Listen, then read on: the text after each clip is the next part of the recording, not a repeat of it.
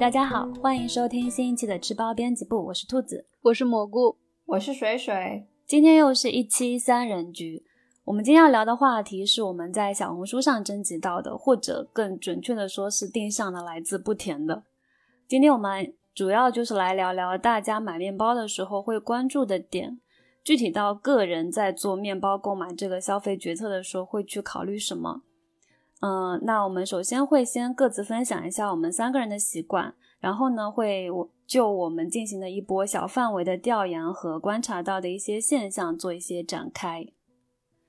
那 OK，那我们先进入到第一个环节。嗯，好的。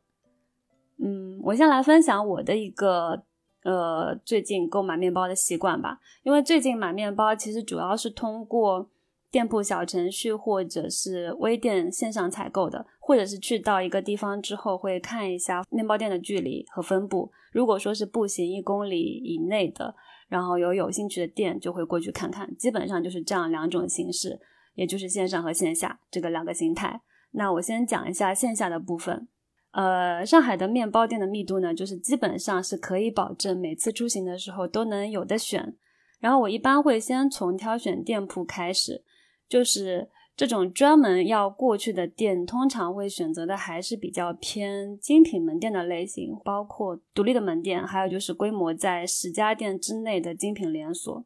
那除了会筛选掉一些之前有去过的，但是跟这家店的面包或者是跟这家店的人并没有产生什么连接的，那就不会再专门过去。其他的我都会想要去看一看，包括那些新开的店，不管是风评比较好的还是比较不好的，都会想说啊，那既然就在附近，就就过去看一眼。这种店铺上的选择，我觉得我后来想一下，其实多少可能可以。算是对原料品质的一个初筛，还有就是，嗯，这个面包的它的新鲜程度以及它的配料的一个清洁程度的一个选择，就觉得你你是比较偏主动出击型的，我可能是偏被动，碰到碰到哪一家就就是哪一家的那个类型，就是如果碰到的是连锁的，我也会进去看一下，比如说像那个苹果花园，或者是说巴黎贝甜。因为他们这些门店可能就是有有有一些比较经典的产品，我还是会想着去尝试的。像兔子之前筛选的那部分的门店，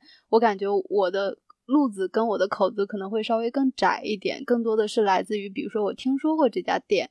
或者是说，比如说他刚好是有朋友有介绍过这家店，我可能才会想着是在我不经过他的时候，但他又在我附近的时候，我会专门的过去找一下，不然我可能就是看走在路上碰到哪家店就是哪家店。大概是这个样子，主打一个随缘。嗯，对，主打一个 随缘。我以前会专门去面包店，就是有时候在大众点评上，就是会关注到呃别人他们会在哪里买面包，然后我会大概看一下，就这家面包店，就是大众点评上有大概的一些品类嘛。如果我比较感兴趣的话，就会挑周末专门去一趟。最近不怎么会专门去，最近的话可能就是。呃，如果正好出门，就是看一下附近有没有就是我收藏的面包店，然后更多的其实是外卖比较多啊，就是你定点到一个地方之后，然后就会外卖去买一波周围的一些面包店的你感兴趣的面包。对对对，嗯，那我其实跟你后后面一种情况比较像，我也没有说专门要去到这家店。就是肯定刚好进城的时候，然后看看附近有什么店，然后就会过去看看。刚才在讲的是我们大概会在什么样的一个情况下去进店嘛？但是很多时候就是我们进了店不一定会真的买面包，然后进了店至于买什么样的面包，感觉好像就是大家可能还会有一些不一样的选择。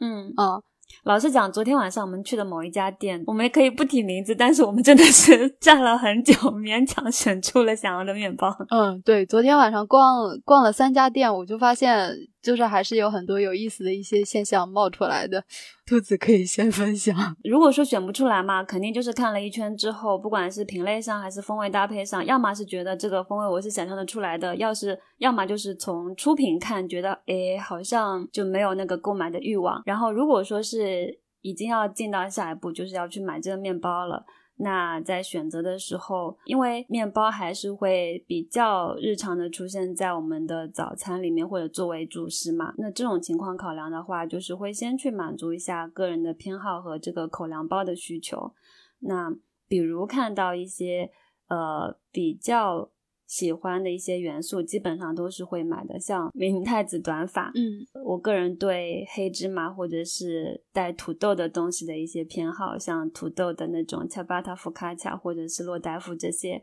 对我来说也都是一些不会出错的选择。嗯，那在买的时候，可能这些是会优先考虑的。那接下来的话，可能就是会再看一下，呃，风味搭配上有没有比较有意思的。我之前没有尝试过的，或者说是看一眼没有办法说，我一下子哎能想象得到它大概是什么味道的。所以刚才兔子主要提到的一个是品类的问题，有一些特定的品类的偏好，然后还有一个就是关于风味上的个人的喜好。在说到品类的时候，就是我也觉得是这样，因为我可能就是比较不太会去选一些日系的甜面包，可能更聚焦在比如说贝果啊，或者是说碱水。嗯，还有一些法式的上面，我们之前就是去看店，每次店里都会有很多的那种各种各样的奶酱吐司啊，或者是说各种咸蛋黄肉肉松类的，还有很多的一些厚乳包，还有就是装满了奶酥的那种碱水棒，包括现在就是非常膨胀的那中间加满了那种葡萄干、提子，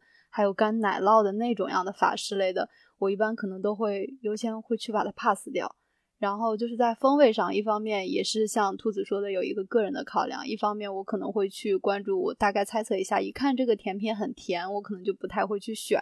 因为我的牙齿不太好，就是身体的硬件因素导致我就是对于太甜的东西，我一般都会比较的去规避。然后在此之外，就是嗯，我们都会有一点类似于职业病的那种吧，就是我们会优先的会问店员你有没有一些推荐。然后店员的一个推荐也会被纳入我们的考量，比如说我们本来本对那个东西可能不是特别感兴趣，但他会给出一些点，如果这些点刚好也是我们觉得哎可以去试试的点，我们也会去进行一个选择。嗯，对，因为就是昨天去到那个呃团子这家店的时候。嗯，看到土豆面包的时候，我会想要试一试。嗯，但听到他说是咖喱牛肉馅的时候，我就哎有点点退缩，嗯，就会犹豫，就会想说啊，如果是用现成的那些馅料呢，大概率是我可能已经吃到过的那些馅料。嗯，但然后后来店员小哥就说是他自己炒的。嗯，那我想说，哎，那可能可以试试，他可能会有一些他自己的表达。你刚才就是有提到，就是跟店员的这个交流的一方面嘛，我我发现我会。还挺 喜欢看，就是烘焙门店的那些店员他们的一个气质的，就他是沉默的，他是疲倦的，还是说他看上去是嗯挺文气的，或是说有点调皮的，或者说还带着很有朝气的那种？因为我们之前去小肉粒那家有一个女生店员，就是染着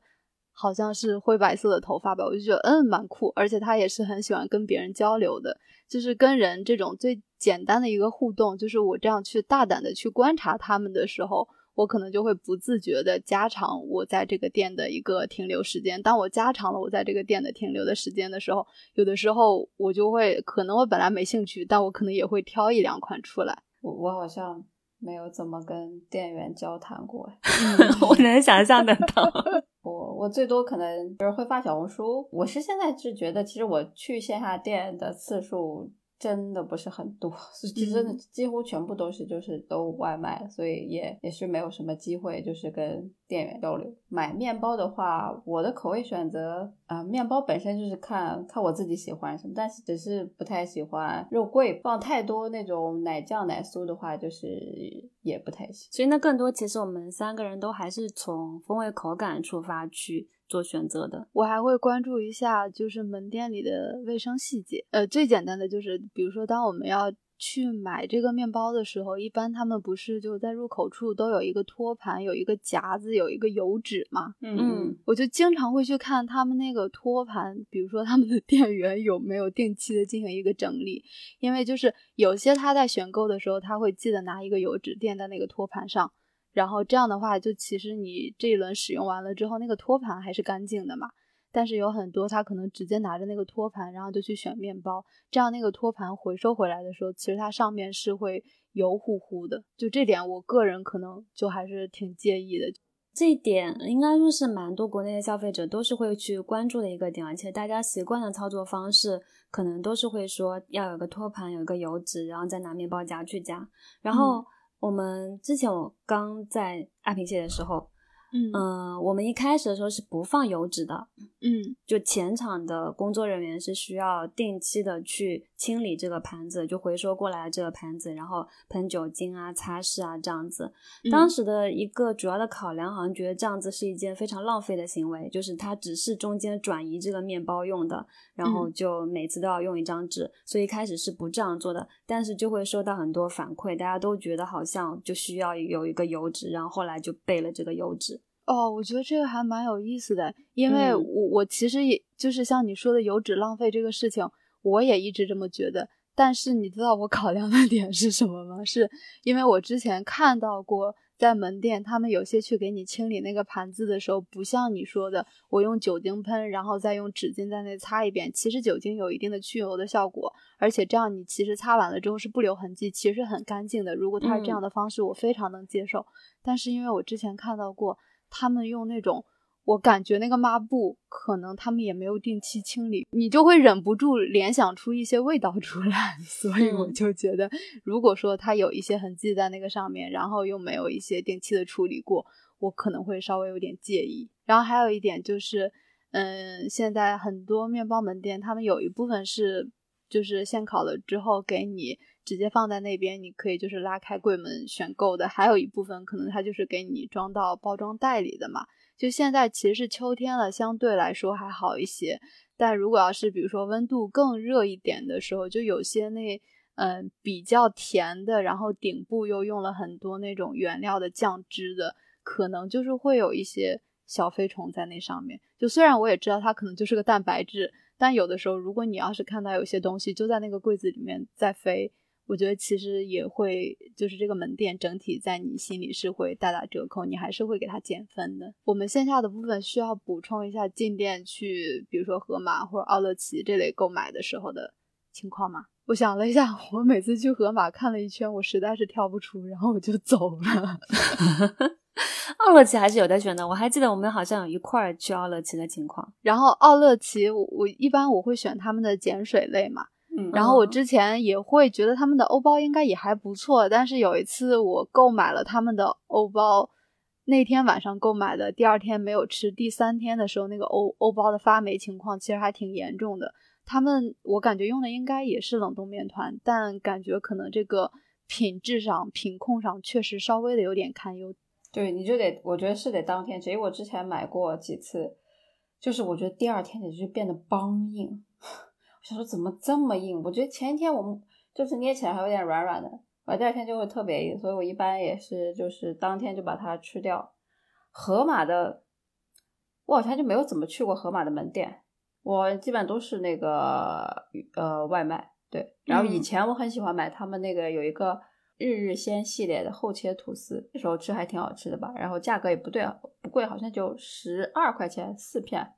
现在我觉我是觉得就是价格越来越贵，而且盒马的那个标签它总是配料表实在是太长了，然后就不想买。哦，说到线下的这个，我记得以前小时候我们去那种类似于大卖场的那种超市，就是很大，基本上都是有一大平层或者两平层的那种，华联那种。嗯，华联啊，什么大润发呀这种，他们后面反正如果我现在要是回家的话，要是。卖一些什么酸奶麻花之类的，我还会买，但不是给我吃，我是给我姥姥吃，因为那个东西挺松软的，价格相当便宜。它也是现制的那一种，它应该是冷冻面团，只不过是现炸。嗯嗯。好呀，那我们就线上的部分。最近我们线上采购应该是比较同步的，就是相当同步，办公室里团购了好几波，而且很多很多应该就是围绕我们的。博客嘉宾展开的，嗯，那这类线上采购产品的选择上，就我个人而言啊，我会比较去结合一些店铺或是主理人的特点，就比如说在西野会去买野生菌、恰巴塔，然后在佐敦可能会选择有用到国产粉的产品，就同样是红秃头，黄佐敦老师是怎么在用的，嗯。然后我们有交流过的主理人呢，就会对他的偏好和推荐，以及他分享过的，嗯，有分享过背后故事这个产品比较好奇。就是像 AMO 的苹果姜味贝果啊，还有那个香菜什么乔巴塔，就那个奶酪名字太长太拗口。嗯，然后在这之外呢，我目前自己通过这种线上购买的方式去复购过的。嗯，就是青田和 AMO。我想了一下哦，就除了有我喜欢的产品，以及对这个店铺的主理人或者是主厨的出品有信任之外，还有两，还有就是，呃，这两个下单都是比较方便的，就不需要我另外去联系客服，或者是要加群啊、等团购链接啊这种操作。然后另外呢，就是有一个非常重要的心理满足，就是青田是满一百五之后省外包邮的。然后 AMO 因为是在杭州比较近，邮费就比较便宜，所以就是这两家成了我后面复购相对比较多一点的两家店。最近，嗯，在说到那个便捷性的时候，我想了一下，好像是的。就比如说那个西野，他们确实就是，如果你是线上下单的话，还是需要去跟客服再说一下。然后之后再去转邮寄，嗯，所以相对来说，其实需要你多一个这样的中转步骤，嗯。嗯，但其实就是我们之前就是吃过的这些家，我都会去复购，是因为他们每一家都有对于我来说非常特色的，我在其他家没有吃到的产品，然后我觉得还不错的，所以就是基于这个原因，我可能就是会给他们分一下，这周是这家，下周是那家，而且还有一个就是运费的问题。嗯，比如说，要是买先锋的话，他们基本上都是选择到付嘛。对，我基本上到付的时候都都要可能二十多、三十的运费这样子。所以运费这块上，如果要是拼单的话，还稍微好一些；如果是个人来说的话，其实就确实不是非常的划算。我最近的线上，除了和就是和你们一起买的，我会买一些其他地方的。其实考虑。都比较简单，我一般就是基本上属于大胆尝试，就是这个面包 店如果它有一些比较有特色的产品，我基本上都会买一下。其实邮费的话，其实我自己更偏向于可以包邮，然后如果太贵，其实二十以上我基本上就就不会买了。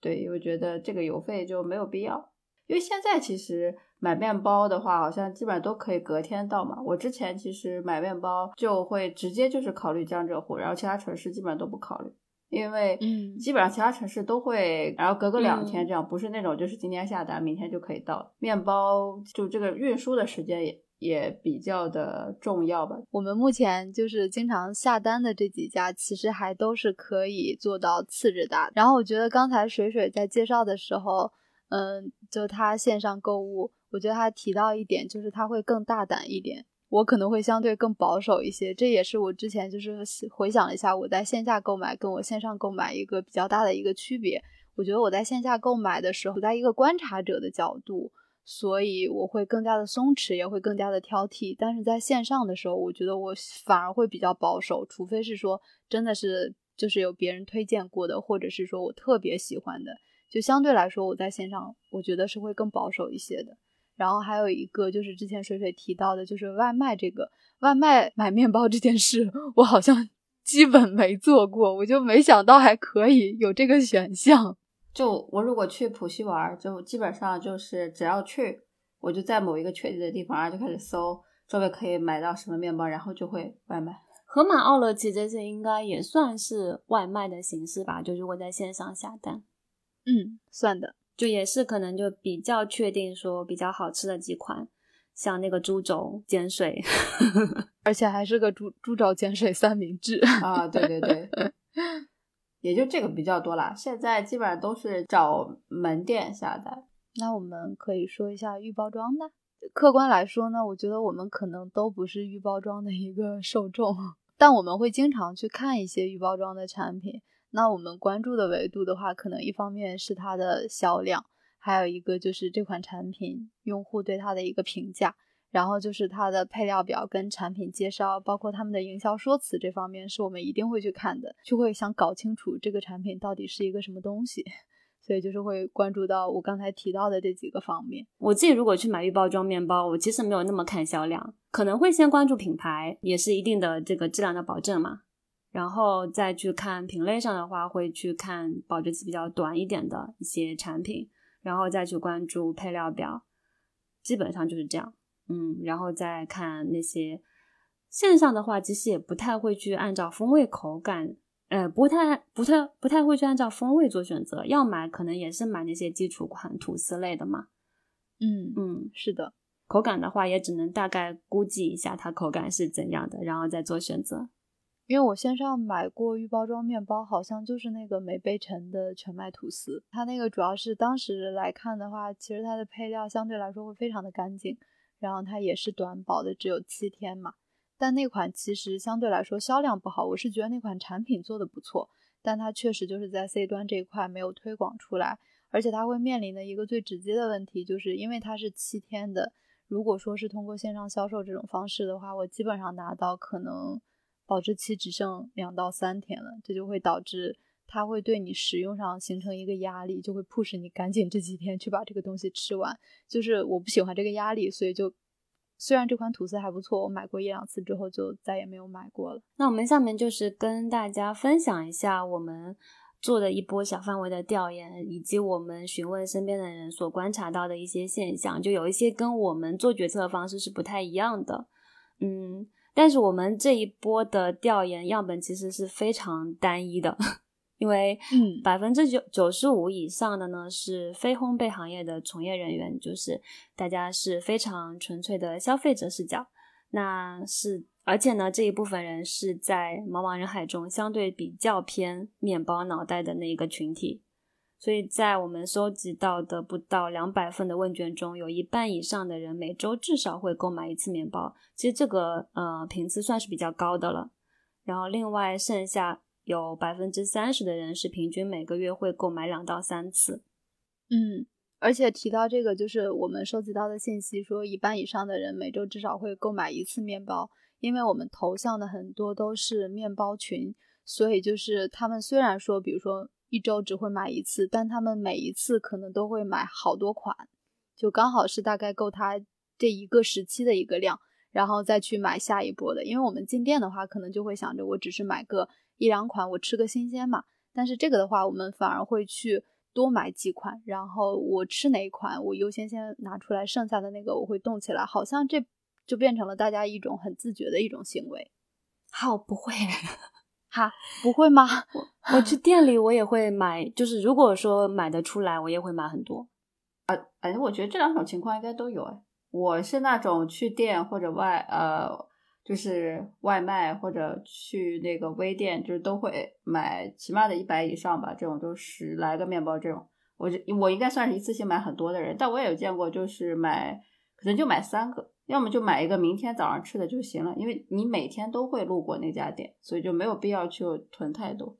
嗯，对，因为我我我我个人可能进店的话，就会买的相对也没有那么多，除非说真的有好多我都想试的。然后，但是我在线上买的话，你考虑到它这每一次的运输成本，我就会稍微的多买一些，这样的话就不用产生这么多的一次的运输行为。然后我们，嗯，也问了一下大家，就是常见的，呃，就是常会选择的购买渠道。那基本上线下面包店和小程序微店是两个主要的渠道，接下来就是外卖和餐厅、咖啡、茶饮店。嗯。然后这里面商超便利店要比我想象的少很多，但也有可能是因为我们在问卷里面加了线下商超便利店，而且我们后面在讨论的时候也有讲到说，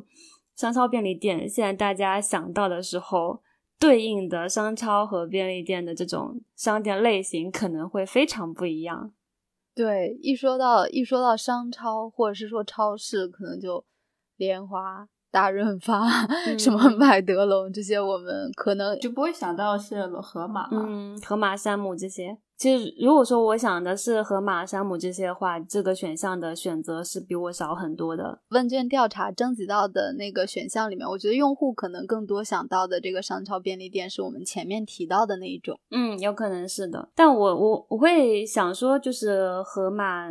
山姆这个类型，是因为这在我们家也是一个比较常见的采购方式。虽然我刚刚已经分享了我会去买面包的几个路径，但我的家属他就是一个经常会在盒马上去买面包或者是一些蛋糕、点心这一类的烘焙品。我觉得蛋糕、点心其实是多的，其实面包我是觉得比较少，因为我日常观察到，包括小红书。但也有可能是我搜什么小红书就给我推什么发的很多，就比如说你的盒马的安利啊这些，也是说他盒马最近出了什么新的蛋糕、新的点心，泡芙啊、麻薯啊这种。在我们家就是曾经出现过这种一大整条的那个北海道吐司，因为他本身就喜欢吃北海道吐司，就喜欢那种甜片油的香气，然后所以看到有的时候，然后。即使它大概是至少有一千克这样的一个克重体量的，然后也买回来。是那个会员店 的，对，会员店的。而且那个店好像确实卖的很便宜。之前在小红书上边也有推过，就是有人就是非常惊叹于那个价格怎么这么便宜，巨便宜。我印象中大概三十不到，然后我们家真的吃了一个礼拜。其实我看那个表格里，就是餐厅、咖啡、茶饮店里面买面包有很多。我想，我我我的理解是应该是去。Manner 或者去瑞幸那些店买吧，或者一些就是比较独立的咖啡店。嗯，以前奈雪的茶不是也出过很多的面包嘛，对对对对，对吧？然后在上海的话，因为咖啡店都比较卷嘛，所以基本上很多精品咖啡店都会出一些自己比较特色的烘焙产品，所以这个在上海可能还是挺普遍的。至于其他城市的市场，就暂时还不是特别的了解。但这一块确实就是收集的数据来看，确实不低，对比我们之前想象的要高一点。嗯，对，是的，而且可能现在就是以线下的这种业态来看，咖啡店和烘焙店的这个嗯界限有点模糊。可能外表看起来好像是一家咖啡店，就大家在里面悠闲喝咖啡啊，或者怎么样的，但进去它可能也有陈列了不少面包这样子。就是这个界限已经是非常模糊了，因为一般情况下会有一个明显的主次嘛。但现在我不知道是不是大家生存的压力，就是什么可以都，反正哪一个好做就先都并驾齐驱，还是怎么样？所以这个业态竟然很和谐。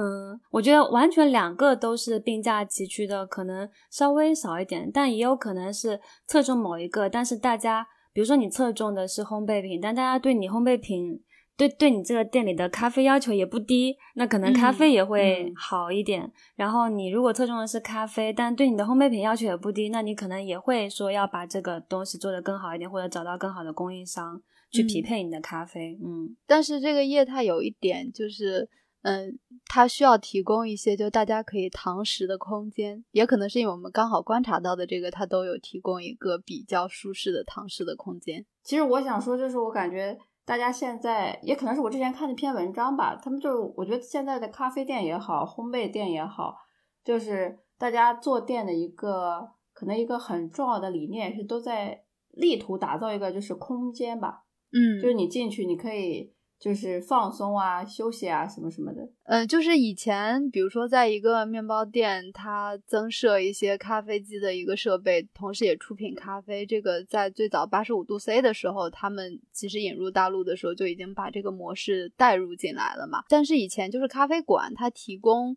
面包，它可能会提供一些相对的甜点，或者是说常温的一些点心什么的。但是提供面包，或者是说发展成一个至少外面看上去是一个势均力敌的状态，我感觉应该是这几年会观察到的比较多这个现象。嗯，然后我们刚才其实在想，就是我们有哪些没想到的可能，比如说就是这个这个渠道大家购买的比我们想象的多，或者是说有哪些新兴的渠道嘛？这个我之前早上问我弟的时候，他跟我说，他买面包的场景是在他们公司楼下的那种类似于零食贩售机的地方，因为就是他们每天上班打卡，反正旁边就有一个，就是又可以买牛奶又可以买面包，对他来说就非常的方便。然后卖的是那种切片装的吐司，可能就比较常规的一个产品。我在地铁上有看到过，哎，就在地铁站十号线好像就有。就我姐她是那种。会看博主啊，或者是推文啊这种推荐，然后推荐之后，然后可能会按图索骥的去购买，但这种可能是比较随机的一种方式。我之前在那个小时候吃过什么面包里边，不是说我们之前会去饭店买面包嘛？然后现在其实饭店他们也会提供就是餐前面包，但我好像很少去饭店买面包嘞。我也不知道还有就是哪些人去饭店买蝴蝶酥吧。对啊，我刚刚想到的也是国际饭店，然后还有一些上海一些老牌的咖啡馆，他们现在也还是在卖面包。那在那些常购买的面包形态里面，我们看到一半以上的都是现烤面包，剩下的一大半呢是现烤的包装面包，然后再接下去就是预包装面包，差不多有占到百分之二十。嗯，冷冻预制面团或者是冷冻预制面包，在这个群体里面的选择不是太多。因为我们这波调研刚好就是填写的人大多都是定向的去购买面包门店里的面包的客群，所以可能就不太会去选择这个预制的品类。然后关于就是，嗯，我们当时这个选项里面其实有一个现烤面包，有一个现烤的包装面包嘛，感觉这个兔子当可以解释一下，因为我们传统面包店里面其实也是会有分这样两种形态的，就算说。之前大家比较开始流行现烤面包，所以很多会放在展柜里面去做一个，呃，这样的自己去取用的这样一个陈列方式。但它肯定也会有个货架，是放那些已经包装好的吐司，还有那个小饼干。对，还有一些干点啊、小饼干、曲奇罐啊什么的这一类包装都是会有的。嗯，如果是连锁门店的话，可能是从中央工厂过来的那种，但他们也是日期比较短的那种类型。所以这个形式是是在面包店里面、线下面包店里面会出现的一种形态。但这个在疫情之后呢，其实这种类型会在变多。就是过往可能大家会裸露着放，或者放在陈列柜里面放的，需要。去取用之后再来包装的这样的一种形式，变成了大家烤完冷却之后就会独立包装好，然后放在那里，你过去之后直接拿过来就可以了。这种形式也在变多。他们在包装的时候，其实也我们也会观察到有一些问题，比如说之前他们可能没有冷却完全就放在里面包装，就会导致有一个水汽的情况嘛。我在这里想到的是，之前我呃就我们前两天聊到的时候，兔子是不是说？比如说，我们是嗯线上购买的，其实线下门店他们限制的这些。然后，如果要是以这种线上购买的方式，他们邮购给我们的时候，是需要就是。给它在这个包装的基础上打上一些基础的信息的是吗？对我们之前就是对那些吐司类的，如果说我们是给它以包装的形态卖出去的话，是需要在后面贴上标签的。它会有一些基础的信息，会包括你的基础的呃配料，然后你的生产日期、你的保质期这种，就它还是有一个规范的要求。对，但这个是比较偏地域性的规范，可能不同的地方法规要求会不太一样，这个我不是太确定哦。因为从我们收到的一些寄过来的面包来看，并不是所有的店家都是在这样操作的。那我们看下来，就是从大家会考虑的购买因素的话，排前三位的是风味、口感、健康程度和新鲜度，价格甚至都没有排到前三，就是刚好是第四这样子。但从我们之前的话题来看，我觉得价格肯定是。受到关注，只是在这些群里边，他们还好，应该已经接受。但关于这个价格，最近的这些讨论，我不得不说呢，就是好像维度有点过于单一，大家有点在太过于去强调，就是只看价格这一个维度，而且是把精品店的这个产品拎出来，把它作为一个民生产品在讲。那我们这边不展开吧。反正今天不聊这个，我们已经聊过了。对，而且我们当时应该展开的条件还挺多的，大家感兴趣可以去看我们的文字版，也可以听我们的音频啊，听我们播客。我这里理解的新鲜度，他们指的应该是跟比如说一些预包装的面包去相比吧？是这样吗？刚烤出来吧？我我怎么感觉是刚烤出？反正就是大家理解是什么就选择什么吧。你们就你们两个理解的也不一样。是对新鲜度的一个要求吧，就希望拿到自己手上的时候，它是够新鲜的。风味口感怎么说？就是我买面包第一关注点是风味口感。我觉得喜欢吃面包的人应该还是会多关注这个的。我觉得百分之九十九的人都会选这个。你问了一圈，基本上都会把这个放在第一位。但健康程度这个放到第二位，确实比我想象的要靠前一点哎。因为我们其实在这个选项设置里面是设置了健康程度，也设置了热量。基本上呢，选择了热量的人也会选择健康程度，但是选择健康程度的人不一定会选择热量。我们在健康程度旁边其实是有标，就是比如说有高纤、高蛋白、低糖、低油啊这些概念。我感觉可能还是低糖低油的概念，大家更能够去直接的去锚定吧。而且他们在追求低糖低油的时候，不一定说我是为了追求它的热量低，就是大家现在主流的一个健康价值观，就是不要吃的太甜啊，不要太油啊，不要太太咸啊，这样子，嗯，会觉得有这样子健康上的负担。而且热量这块你很难对标，对吧？你你到底去跟你首先是你这个产品的一个规格的大小，另外就是你是跟跟米饭对标呢，还是说你去跟蔬菜或水果对标呢？我觉得这个可能相对来说会你对标起来会有点麻烦，但是你直接跟他说我这个是少糖少油的，就是一个更简单的一个方式吧。啊，对，那个可能是从店家的角度去讲的。我觉得也可能是因为我们刚好征集的这一波里面填写的大部分人买的都是门店面包。如果要是放在预包装面包这个排名的先后，我我觉得可能就不一定是现在的这个排名。嗯，对，这个我们不确定嘛，也不做预设。但我是想说，就是大家其实是有在区分的，就不是说我就是为了要呃减肥。为了追求低卡路里，所以才选择低糖低油。然后这边还有什么点我们想要聊一聊的吗？配料表吧，我配料表选的确实不多哎，可能因为都是现烤面包，其实也看不到完完整的配料。其实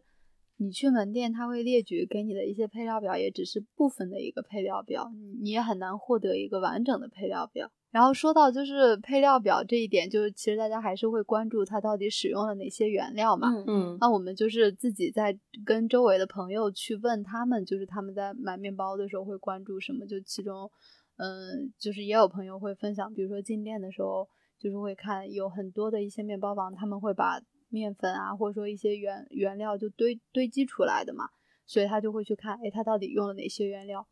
这一点其实跟我相跟我个人来说，相对是有一点不一样的，因为主要是我觉得在上海，基本上你使用的原料都都应该是还还不错的原料，不然它可能也就不会放在外面让你去看了。所以我反而就是关于原料这块也没有特别的关注，因为我也不是特别的去关注它有没有用到一些非常极致的一些原料，但他就会特别关注这一点，因为可能就是。很多人都会去关注这一点，包括有一些文章上他也会去提到这一点，提到的这些点，可能他们下次进店的时候就都会再去看一下。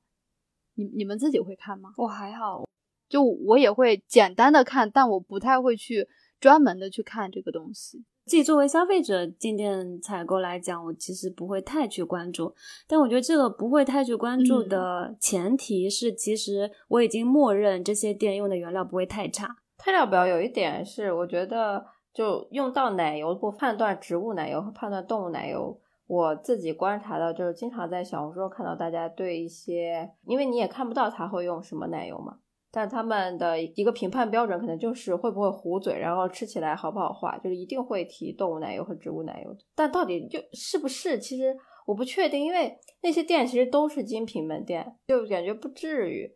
但大家的那个直观感受就是是这样子，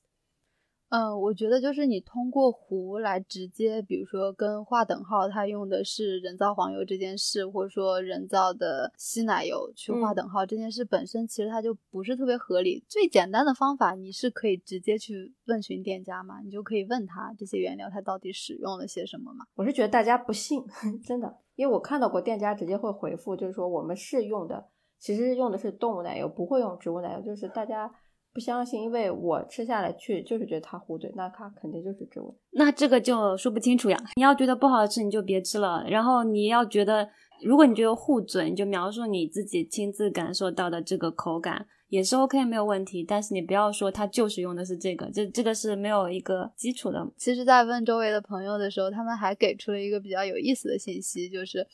嗯，有就有问到做面包师的朋友嘛，他们除了就比如说会关注到一个面包的状态，可能还会就我们最早提到的，就会关注一些店铺的操作间的一个。整洁的程度嘛，就是有些会对整洁的这个程度有一个特别具象的一个指标，就是他会去看后厨工作人员的服装到底是不是干净的，因为他会觉得后厨穿的衣服干不干净，才代表了这个店它到底是不是真的一个用心。然后还提到有一个分享的点，我觉得蛮有意思的，就是我们一直在讨论的，因为很多都是一些比较新兴的品牌嘛。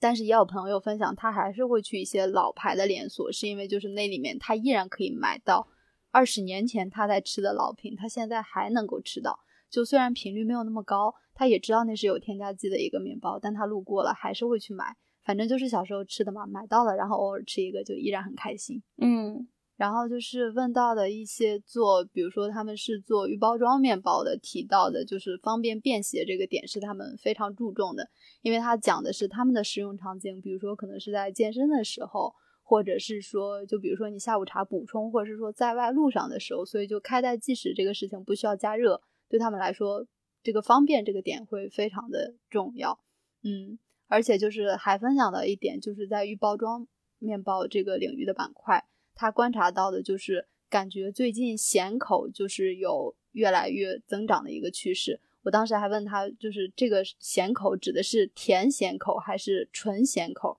他说就是单纯的咸口。就以前可能大家还是比较喜欢吃甜的那些嘛，现在可能就是对于咸口的这个趋势有，他们有观察到一个明显的一个增长。还提到一个比较有意思的一个观点，就是他们的客户群里面。带馅儿的这一类的，一般都是比较年轻的人在吃，反而不带馅儿的，比如说这些吐司啊、全麦吐司什么之类的，可能是一些年龄层偏大一点的人再去购买。他给出的理由有可能是这部分人他们有一个二次加工的时间跟精力，而且他们可能就是也不太会去追求那种极致的一个呃馅料的一个刺激了。刚刚说到那个食用场景。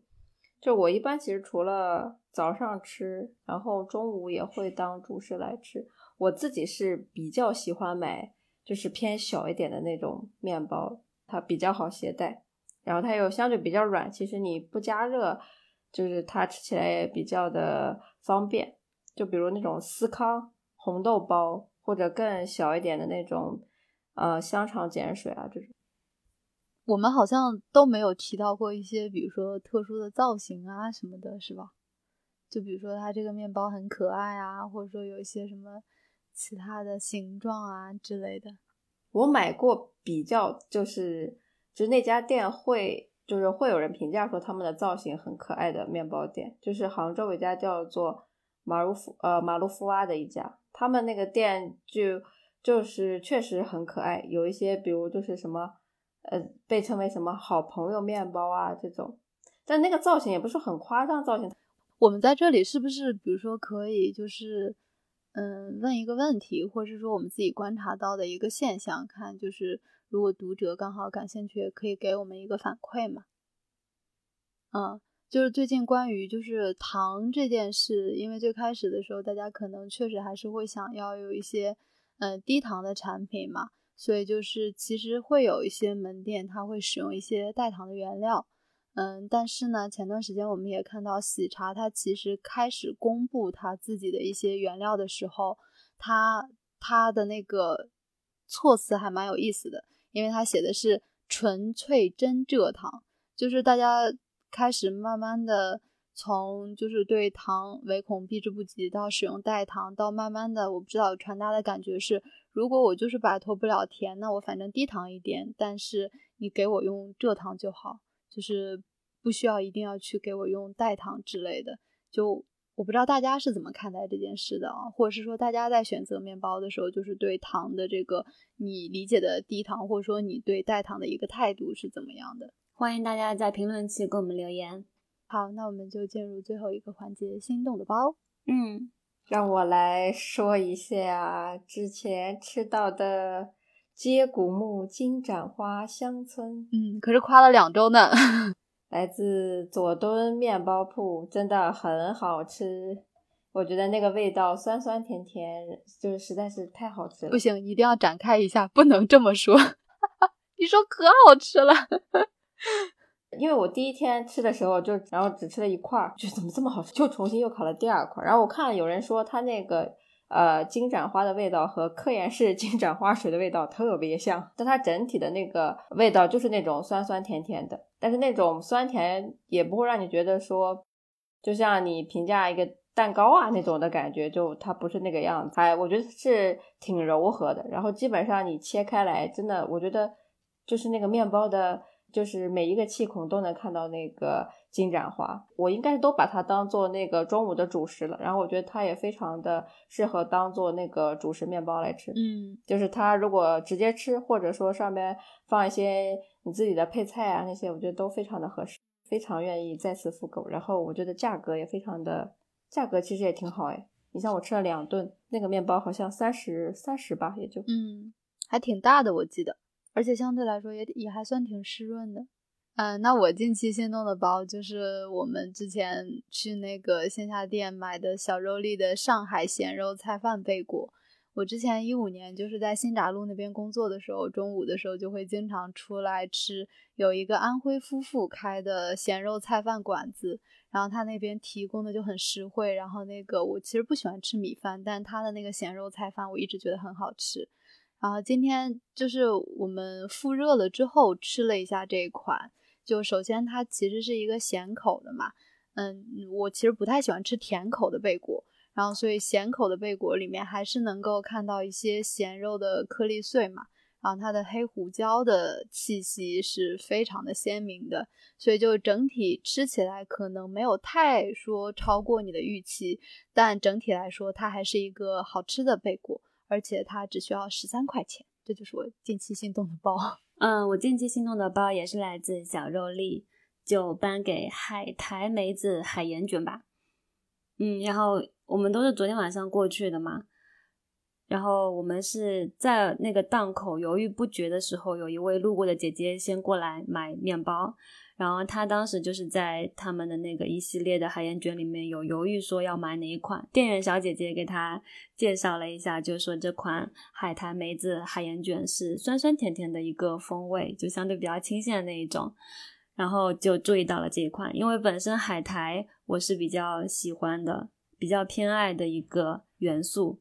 然后再加上有梅子的话，就想象起来就感觉也比较清新。我们今天加热之后吃的话，就是它梅子是比较集中在中间的部分的，应该是卷的时候给它包进去的那种方式。然后海苔是打在那个面团里的，所以你就是吃到中间那个梅子部分的时候，就会有一点提亮的那种感觉，然后很酸，整体还是有符合符合我的一个期待。我们今天就吃的时候也是有一个复烤的动作嘛，所以就是吃的时候，它底部就是海盐卷底部的那种酥脆的被油浸润的那种酥脆的感觉也还原出来了，所以整体吃起来是很不错的。还有就是刚才兔子讲的，他其实很喜欢海苔的风味，然后我觉得这款它的海苔呈现出来就是没有那种比呃稍微有一点点就是没有说有腥气的感觉，所以我也挺喜欢这款的。那我们今天就录到这里，好呀。如果大家有感兴趣的话题，也欢迎在评论区发给我们。嗯，我们有可能下一期三人行的时候就聊这个选题了。好，嗯，好呀，那我们下期再见，拜拜，拜拜。